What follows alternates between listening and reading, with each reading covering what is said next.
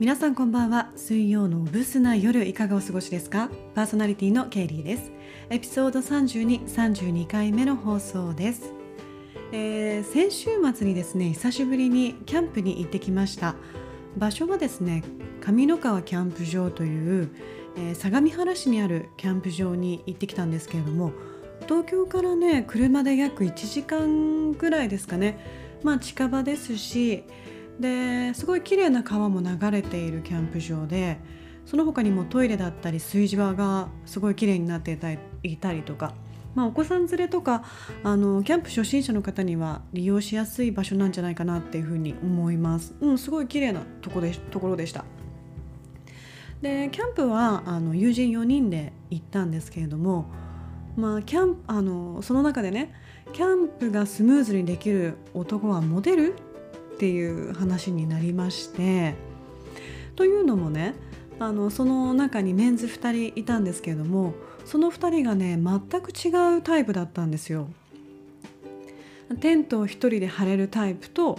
まあ、簡単に言うとね張れないタイプ。うん、で張れるタイプの彼は、まキャンプも何度も行ってるしそれこそ何て言うの日の出の方向とかを確認しながらちゃっちゃとテントを立てたりとかねあのープを張ったりとかしてくれていたんですけど張れないタイプはですね YouTube を YouTube でねそのテントの張り方っていう説明を見ながらもう一人で頑張って自分のテントを立ててたんですけど、まあ、テントを止める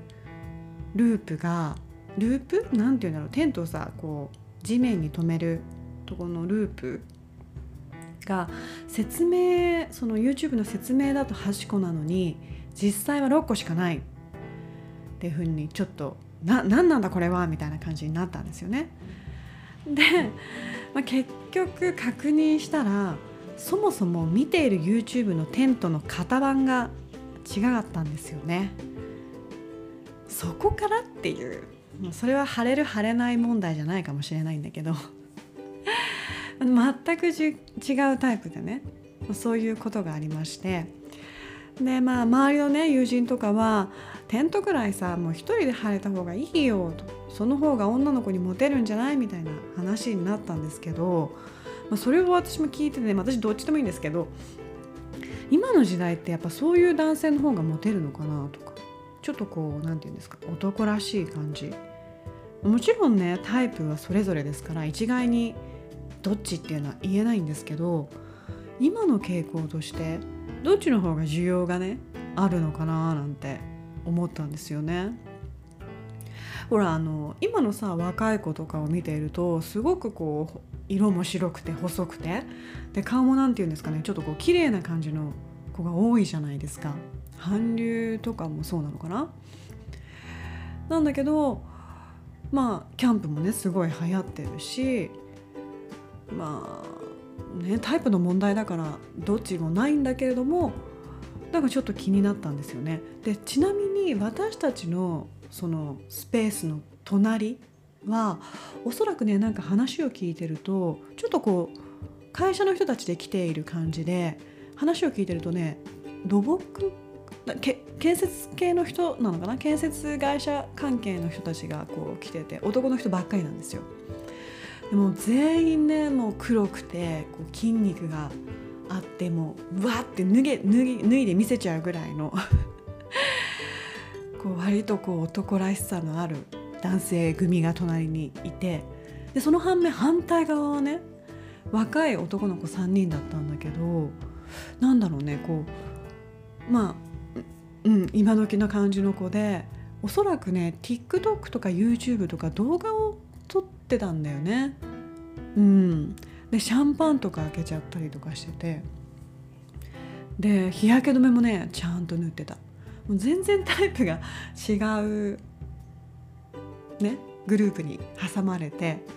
でこっちのさ自分のところにも2タイプいて。今どっちの需要がいいのかななんて少し考えてしまったんですけど、まあ、ちなみに私はねそっちのこうちょっと男男している方の中にいた何でしょうねちょっとね渡部篤郎似の男性が一人おりまして私はそちらの方にも首ったけでしたね。なんかね一人だけ風貌がちょっと違くてなんか寡黙な感じでね黙々と火を起こしたりなんか準備をしている方がいたんですけど、うん、すごいなんかね素敵だったの。なんかねヘアスタイルもちょっとこう何て言うんですかねおしおしゃれってわけじゃないんですけどちょっとね違くてなんか白髪混じりのヘアとひげが生えてなんか渡部篤郎さんに似てるなーなんて思いながら。ただね黒く焼けた綺麗な指にはねシルバーに輝くものがもうすっごい光ってましたね。肌が黒いせいかもうこれぞとばかりに光ってるのが目に入りましたけどでもすごい見ちゃった。んかそんなそんなキャンプでした。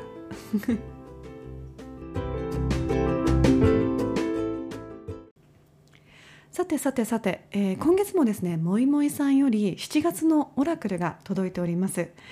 えー、早速読ませていただきますね。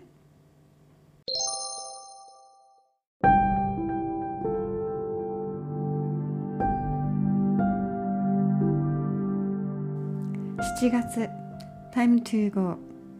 今までの自分今までの経験に感謝をし次に進む時です。あれやこれや後悔するのではなく感謝することで新たなスタートが切れます。後悔は過去への固執です。固執とは荷物を背負っているようなものです。荷物は置きましょう。新たなスタート切り替えになる1ヶ月がスタートします。あなたのエネルギーを未来に向かってだけ使いましょう。変化を恐れずに受け止めていけばそれは新たな祝福とつながるでしょう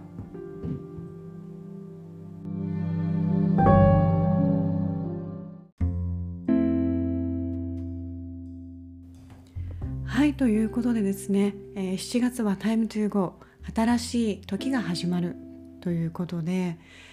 えー、私はですね今の職場をあと3日で最後となります。まあ、一応ね次の仕事っていうのもなんとなく決まってはいるんですけれども正直ね何が良いのかいろいろ迷っています。で自分の中でもねやってみたいことだったりうーんでもそれに対して現実の自分だったり生活していかなくてはいけないことあとお金のこともういろいろね不安もあってこういう不安がある時ってね周りの人とかねあの情報とかと自分をすごい比較してしまうことが多いんですけれども何でしょうね多分ね自分の中で明確な方向性がないのでまあ、不安だったり自信がないから余計に比べてしまうんだと思うんですよね。うんまあ、今ちょっとねそんな感じでいます。不安があったりこう明確な何かこう向かっていくものが見えない状態でいるんですけど、まあ、さっきのねもいもいさんのオラクルを聞いて私はねちょっとだけ背中を押されたような感じがしました。まあ、私はまだあの次のスタートが明確ではないんだけれども、まあ、新しく始まることをね、まあ、あの始まっていきますからどんどんねあのただただこう家にいても始まっていきますから、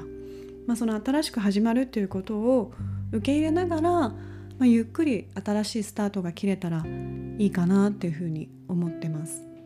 私のね私としてもやっぱり7月は新しいタイミングなのでね。